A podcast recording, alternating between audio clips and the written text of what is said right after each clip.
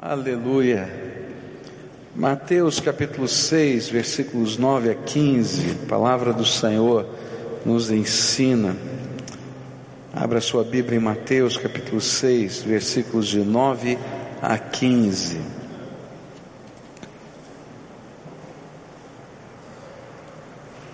Diz assim a palavra do Senhor: Vocês orem assim, Pai nosso que estás nos céus, santificado seja o teu nome, venha o teu reino, seja feita a tua vontade, assim na terra como no céu. Dá-nos hoje o nosso pão de cada dia. Perdoa as nossas dívidas, assim como perdoamos aos nossos devedores. E não nos deixes cair em tentação, mas livra-nos do mal porque teu é o reino, o poder e a glória para sempre. Amém. Pois se perdoarem as ofensas uns dos outros, o Pai Celestial também lhes perdoará. Mas se não perdoarem uns aos outros, o Pai Celestial não lhes perdoará as ofensas. Querido Senhor, nesta hora, de louvor, de adoração, de testemunho, de intercessão, mas também de meditação na tua palavra. Eu te peço que o Senhor nos ensine a orar, que o Senhor fale conosco, que aquilo que lemos nas Escrituras seja aplicado pelo teu Espírito Santo nas nossas vidas. É aquilo que oramos no nome de Jesus. Amém e amém. Jesus está respondendo uma pergunta dos seus discípulos. Os discípulos pediram para Jesus: Jesus, ensina-nos a orar, assim como João ensinou os seus discípulos a orarem. Eu não sei exatamente o que é que os discípulos tinham em mente quando fizeram essa pergunta. Será que eles queriam aprender uma maneira poderosa das orações funcionarem, porque eles estavam vendo tantos milagres de Jesus acontecendo. Será que eles estavam preocupados com uma forma litúrgica específica, porque eles falam de uma oração que os discípulos de João tinham aprendido a fazer? Se eles estavam preocupados com o conteúdo da oração. Eu não sei exatamente o que estava na mente do Senhor. Mas quando a gente vai lendo o capítulo 6 do livro de Mateus, a gente vai perceber que essa resposta foi dada em vários ângulos diferentes. Ele vai primeiro falar sobre ah, o significado, como orar, que você entra no seu quarto, fecha a porta do seu quarto, que você não usa vãs repetições, como os pagãos fazem, que você abre o seu coração dos segredos da sua alma, assim como é, Deus vai abrir os segredos do céu em revelação, falando ao nosso coração enquanto a gente estiver orando. Mas chega agora no versículo 9, ele diz assim: Eu vou explicar para vocês como eu oro. E aqui, na verdade, essas palavras do Senhor Jesus, elas não foram ensinadas para simplesmente a gente decorá-las e repeti-las N vezes, mas para que a gente pudesse entender quais são os assuntos, quais são os elementos de uma oração.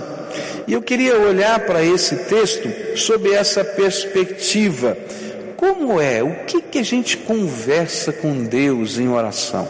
Quais são os assuntos? Quais são os elementos da oração? Algumas vezes a gente tem falado aqui, né? Olha, você vai separar 15 minutos para falar com Deus todo dia. É o mínimo, é um cafezinho com Jesus. 15 minutos. Agora, se você ficar ajoelhado na beira da cama, tentando orar 15 minutos, você já tentou? Quando é a primeira vez, você não está acostumado a orar, Você vai falar, falar, falar, falar, falar, falar, falar, falar. Deu cinco minutos, você olha no relógio, meu Deus, que faltando dez ainda. O que, que eu vou fazer agora? Porque a gente não entende. A gente imagina que oração é um monólogo com Deus. A gente fica falando somente das nossas necessidades, dos nossos problemas. E de repente Jesus vai ensinar para a gente um método de oração, uma maneira de orar. E ele começa dizendo assim: Pai nosso que estás nos céus não sabe a oração, olha só. Repita aí: Pai nosso que estás nos céus, santificado seja o teu nome. Interessante que Jesus está ensinando a gente a começar a nossa oração adorando a Deus. Como é que a gente começa a oração? A gente começa a adorar ao Senhor. Ora, que significa essa expressão, santificado seja o teu nome? O nome de Deus já não é santo por natureza. É tão santo por natureza que a Bíblia diz num dos seus mandamentos que você não deve tomar o nome de Deus em vão, né? O nome de Deus escrito nas Escrituras é Yahvé, e os tradutores da Bíblia tiveram tanta preocupação que a gente não tomasse o nome de Deus em vão, que traduziram pelo sentido do nome, quer dizer Senhor. Toda vez que aparece a expressão Senhor na Bíblia, especialmente no Velho Testamento, você está lendo ali, pode transliterar o nome de Deus, Yahvé.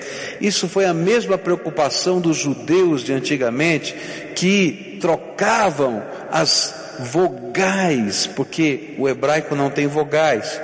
E num determinado momento da história, como eles estavam perdendo a língua, eles vocalizaram o hebraico.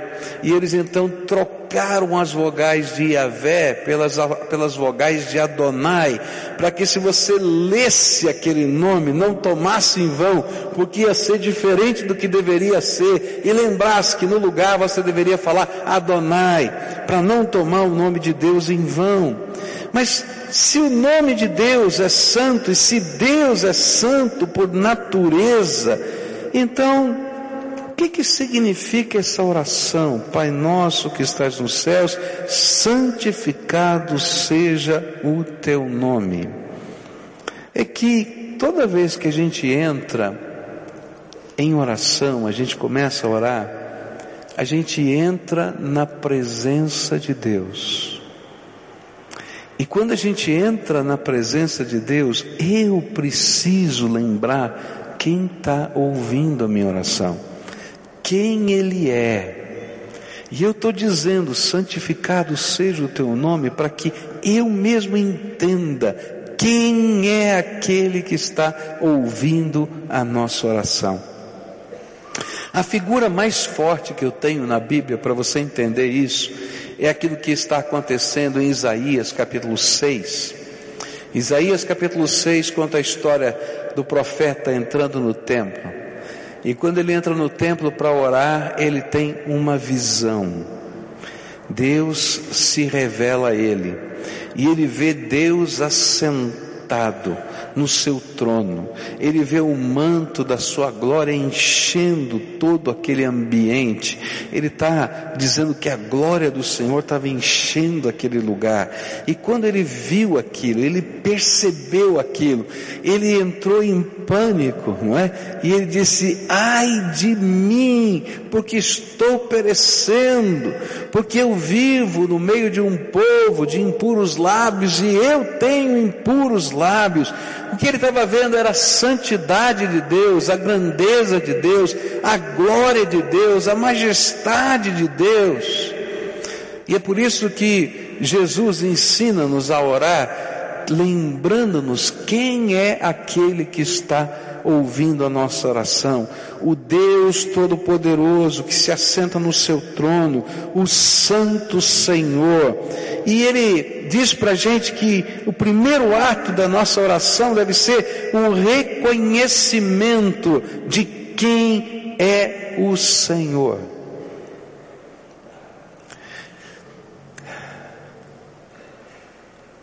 É incrível. Há uns 10 anos atrás, eu li um livro que falava sobre as galáxias. E esse livro falava que uma contagem aproximada das galáxias pelos estudiosos apontavam que existiam pelo menos 40 bilhões de galáxias. Olha, vamos lembrar o que é uma galáxia, né? Uma galáxia é um conjunto de sóis e planetas. Por exemplo, o nosso planeta está em torno do Sol, né? Que é um astro de quinta grandeza, quer dizer, é o quinto lugar de grandeza de estrela dentro de uma galáxia chamada Via Láctea, que tem milhões de sóis. Não sei quantos planetinhas em volta e astros em volta desses sóis.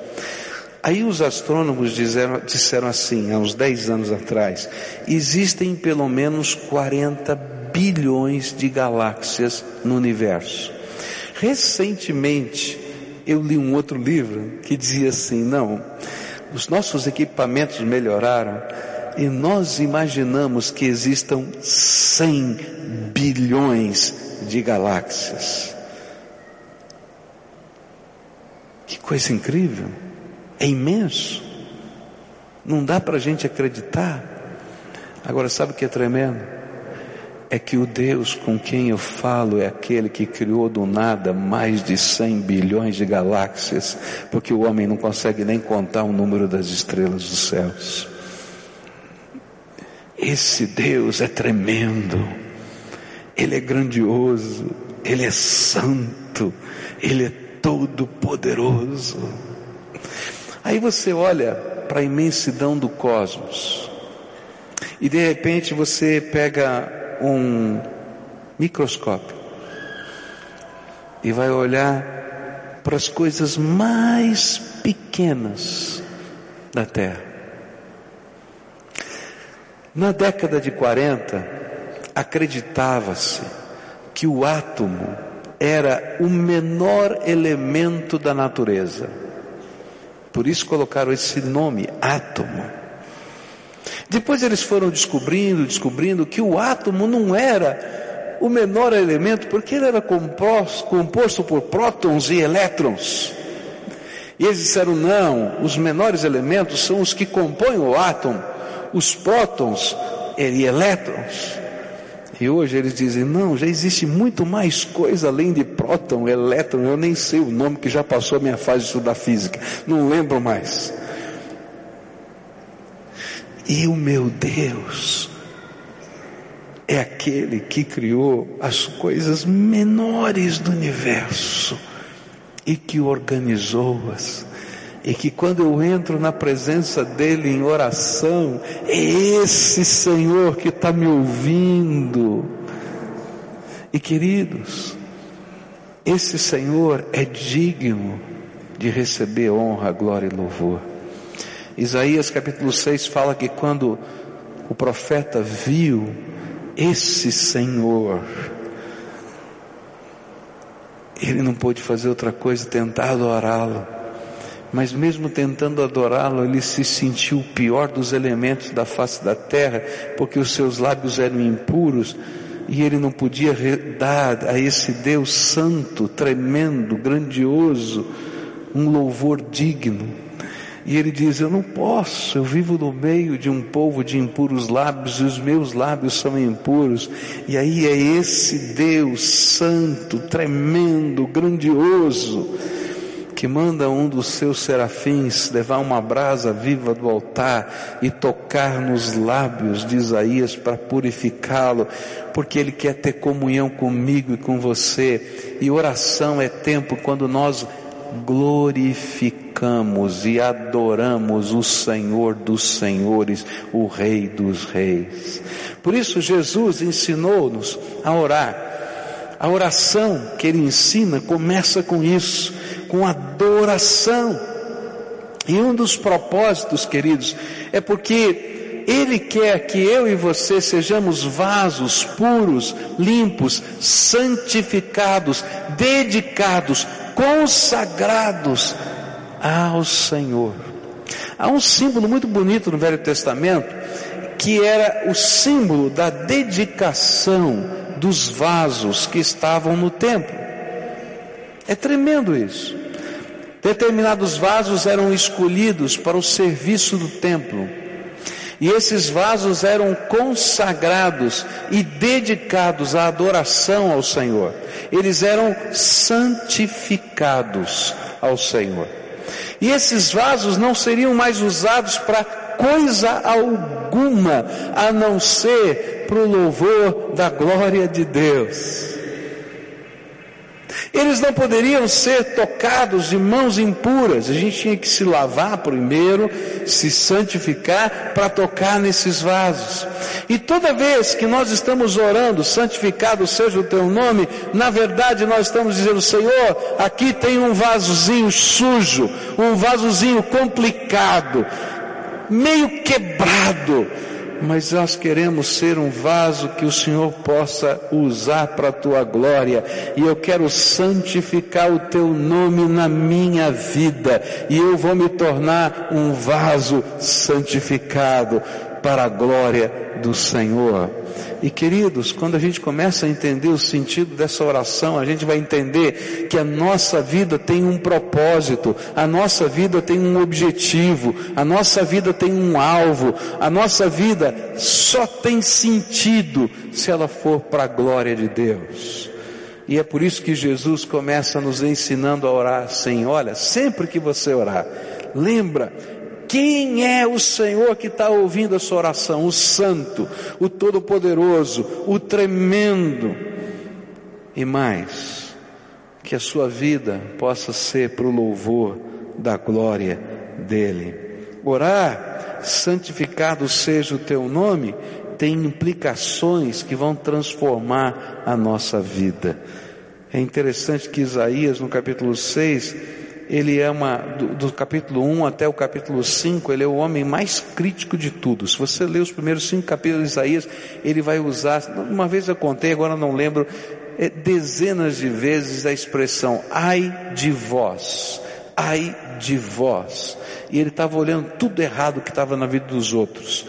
Mas quando ele entra na presença de Deus, ele muda o jeito de falar e ele diz, ai de mim. E quando termina esse encontro, ele diz assim: Eis-me aqui, usa-me a mim. Toda vez que você tem um encontro com esse Santo Senhor, você não sai desse encontro do mesmo jeito. Você vai sair transformado e vai sair comprometido com os propósitos dele na tua vida. Por isso, o Senhor Jesus diz: olha, quando você começar, começa glorificando a Deus adorando a Deus, reconhecendo quem Ele é e o que Ele está fazendo na sua vida. Segunda coisa que eu queria deixar com vocês nessa manhã, a oração continua. Pai nosso que estás nos céus, santificado seja o teu nome, venha a nós o teu reino. Uau, o que, que significa isso? O segundo elemento da oração apresentado por Jesus é clamor pela vinda e instalação completa do reino de Deus. Quando nós olhamos para esta expressão, nós percebemos que ela possui implicações em vários aspectos da realidade espiritual. Ela tem, por exemplo, implicações escatológicas. O que quer dizer isso? Coisas para o fim do mundo, para o fim dos tempos. Clamar, vem o teu reino, do ponto de vista escatológico, é pedir que tudo que o Senhor prometeu, tanto no Velho Testamento quanto no Novo Testamento, se concretizem logo. E uma das maneiras como a igreja primitiva orava isso era Maranata, Vem, Senhor Jesus. Ou seja, Senhor, aquilo que o Senhor prometeu para o final dos tempos, que aconteça. Que venha o teu juízo, que venha o dia da tua salvação eterna, mas da condenação eterna, que venha o dia do novo céu e da nova terra, que o teu reino se complete totalmente e que seja visível para nós e que nós possamos interagir com Ele em toda a sua plenitude. E esse é o sentido dessa oração. Agora, ela é séria demais. Porque quando Deus implantar todo o seu reino, o tempo da graça e da misericórdia vão ter cessado. E aqueles que têm resistido à voz do Espírito entrarão em juízo. E a condenação eterna e a salvação eterna se manifestarão claramente. Por isso, essa oração tem implicações ministeriais. Porque orar Vem o teu reino, revela não somente essas implicações escatológicas, mas a necessidade que eu tenho de me envolver no serviço de Deus. Clamar, vem o teu reino, é dizer: Eu me ofereço como súdito do seu reino, soldado do seu exército, ministro de Deus nesta terra, cooperador com tudo que tenho, que sou, para que a vinda do reino e as expressões do mesmo se manifestem de modo visível e contundente nesta terra. Por isso, orar, vem o teu reino, é uma oração de serviço. Por que será que Jesus ensinou que os seus discípulos deveriam pedir: venha o teu reino? Uma das razões que me vem à mente é porque nós temos a facilidade de esquecer a nossa temporariedade. É interessante, né? Quando eu era garoto, eu pensava assim: olha, quem tem 50 anos já é velho. Fala a verdade, quando você era garoto, você não pensava assim também? Até que eu fiz 50 anos. Eu é um jovem. Não é verdade isso? E as perspectivas da gente vão mudando devagarinho. E às vezes a gente está tão envolvido com a vida, com o corre-corre, que a gente esquece quem é Deus, Santo Senhor, e a gente esquece que a nossa vida está passando. E que ela passa muito rápido e que o verdadeiro sentido da nossa existência não são os poucos anos de vida que nós temos nessa terra. E quando a gente ora, venha o teu reino, a gente está lembrando sempre que nós somos estrangeiros e peregrinos nesta terra. E todos estamos de passagem.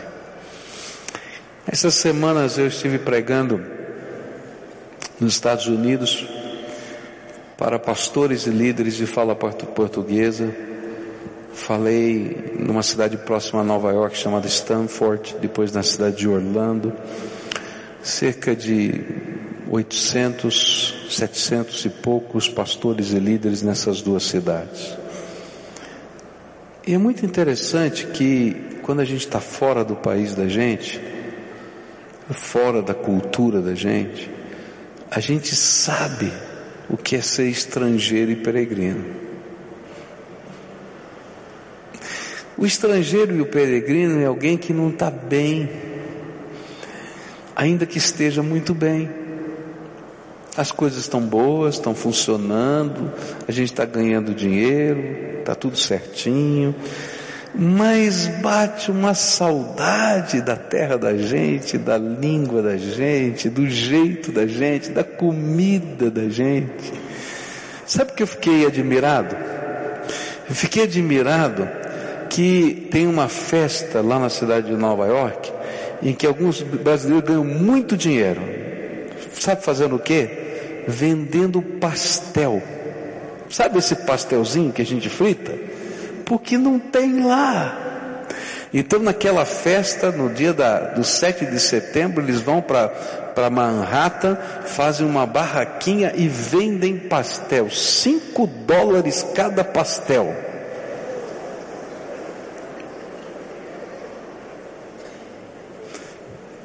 Só para montar a barraquinha pagam 20 mil dólares. Sabe por quê? Porque o brasileiro chega lá e está doido para comer um pastel. E ele vê aquele cheirinho do pastel. É cinco dólares, mas eu vou comer esse pastel. É interessante. Agora, há coisas que eles aprenderam lá que ficaram arraigadas e quando eles vêm para cá eles sentem saudade. O que a Bíblia está dizendo para a gente é que toda vez que você ora, venha o teu reino, você está dizendo assim: há coisas da minha verdadeira pátria celestial que eu quero experimentar logo. E há coisas que eu já experimento aqui da minha pátria celestial que eu quero que se ampliem mais na minha vida. E eu vou servir ao meu Deus, e eu vou adorar o meu Deus, porque eu quero que o reino dele venha sobre essa terra completamente o mais rápido possível.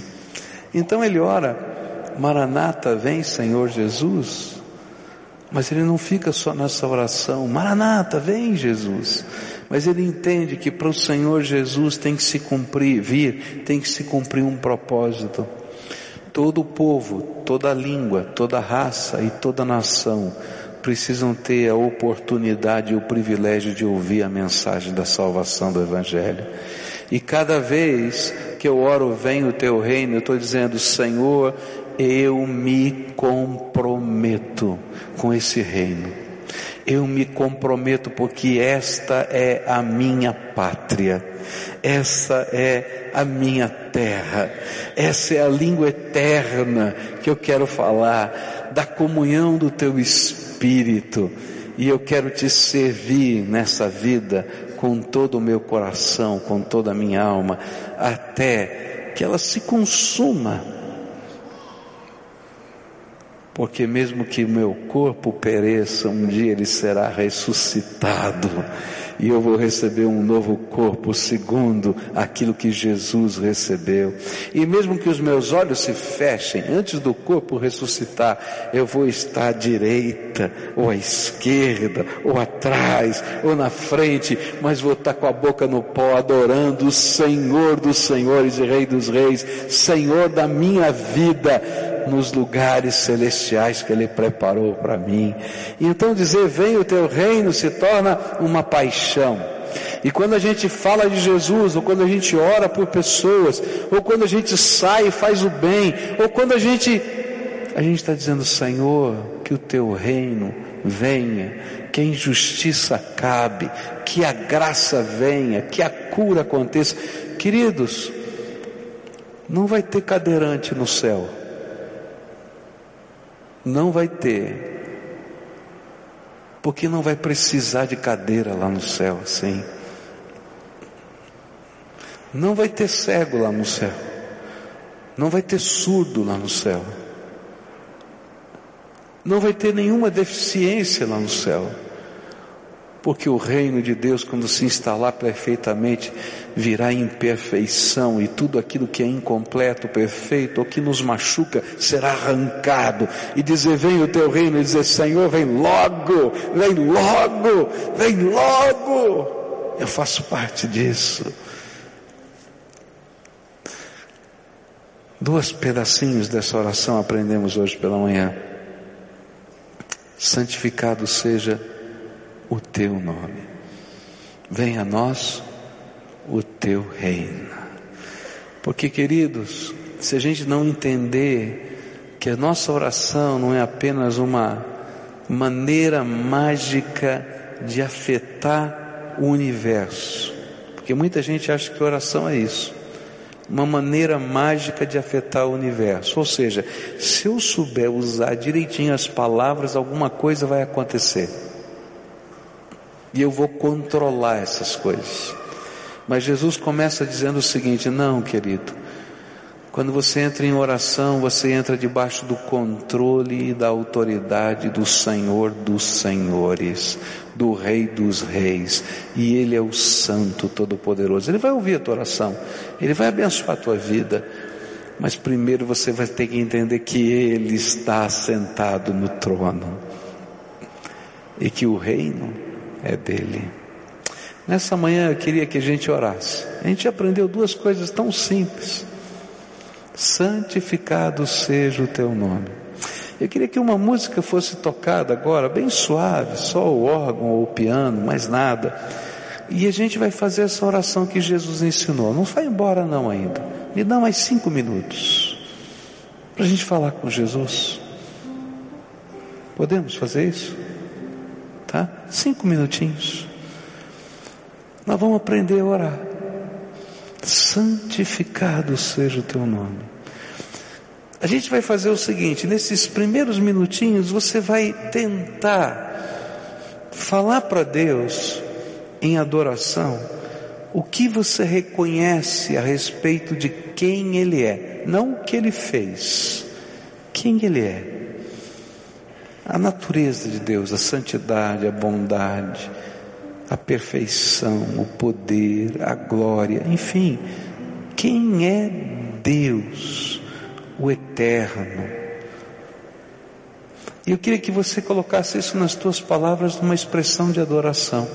Se você tivesse trancado no teu quarto, o que você falaria para transformar essa expressão santificado seja o teu nome numa expressão de oração? Tenta orar assim, por alguns segundos.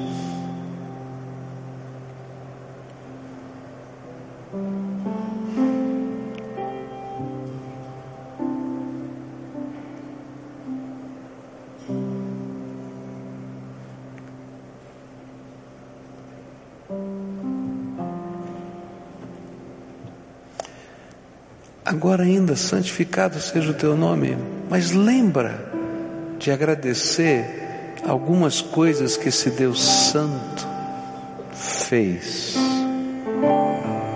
e está fazendo na tua vida.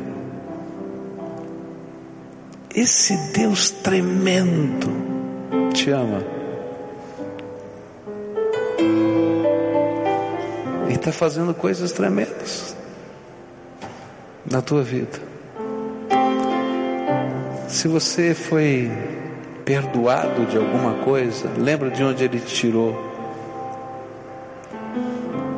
Se você foi transformado de alguma maneira, lembra o que Ele já mudou em você. Se você já foi curado, lembra do que Ele já fez na tua vida.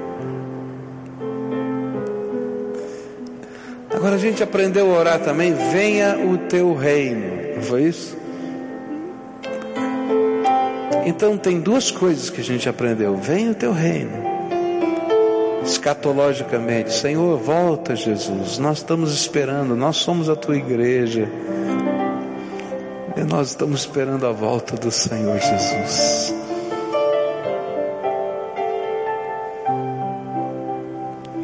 Agora, lembra que vem o teu reino também significa eu quero me comprometer com o teu projeto. Mas nessa manhã eu queria orar por algumas pessoas que precisam que o reino de Deus se instale no seu coração e na sua casa.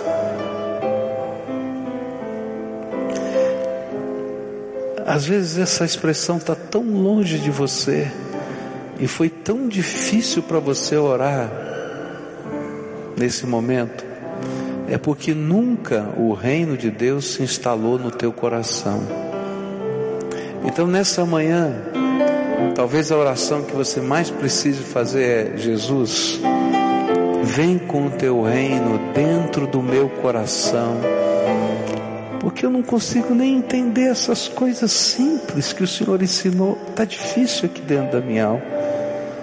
Mas eu queria hoje experimentar um pouquinho do teu reino. E eu queria orar especificamente por aquelas pessoas a quem o Espírito Santo hoje está falando: olha, eu hoje gostaria de instalar o meu reino dentro da tua alma. Eu hoje gostaria de instalar o meu reino na tua casa. Eu hoje gostaria de ensinar você uma dimensão nova, porque você só conhece essa pátria aqui. E eu quero te mostrar a pátria eterna que você precisa conhecer. E se há alguém a quem o Espírito Santo hoje está falando, e você está sentindo o constrangimento do Espírito na tua alma, eu queria orar por você especificamente. E eu vou convidar você a sair do seu lugar, vir aqui à frente para a gente orar juntos. E eu digo sempre por que faço isso. Não é porque esse lugar seja mais santo, não é porque a mão do pastor tenha poder, é porque para a gente deixar o reino entrar na nossa vida, a gente tem que assumir que Ele é o rei da nossa vida. E quando Deus nos dá as ordens como rei, a gente obedece. E se você não consegue levantar do teu lugar para vir aqui na frente para ouvir a voz do Senhor, então você não vai obedecer nunca. Então, se hoje o Espírito Santo está falando com você, vem para cá, filho. Vem para cá, filha. Eu quero que o Senhor instale o teu reino no meu coração. Eu quero que o Senhor instale o teu reino. Eu quero experimentar isso na minha vida. Eu quero, Senhor, poder entrar na tua presença sabendo que veio da alma. Então, se o Espírito de Deus está falando com você, vem para cá. Se você está lá na galeria, desce aqui, ó, desce esses passos a mais aqui e venha para cá em nome de Jesus. Eu quero orar com você. É um vem o teu reino no sentido pessoal. Tem o escatológico, tem o ministerial, mas tem um que é aqui dentro, ó. Aqui, Jesus, vem. Eu estou precisando que o Senhor instale o teu reino aqui dentro da minha alma. Que o Senhor instale o teu reino na minha casa. Estou precisando, Senhor. Vem. Vem o teu reino, Jesus. Vem com o teu reino. Vem. Se o Espírito de Deus está falando com você, vem. Venha. Nós vamos orar juntos. Pode vir, isso, em nome de Jesus. Tem gente vindo aqui, vem para cá, em nome de Jesus. Se o Espírito de Deus está falando com você.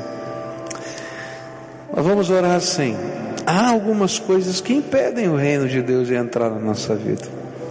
A Bíblia diz que o que impede são os nossos próprios pecados.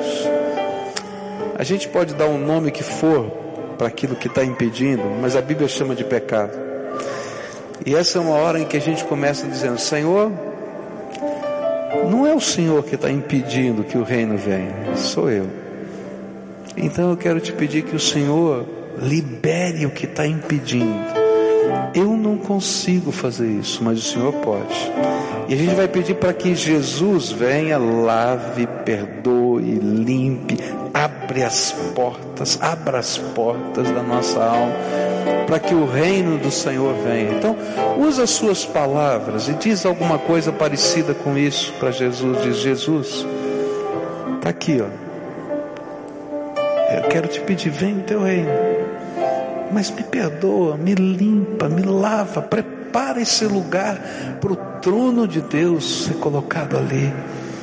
Usa as tuas palavras para falar isso.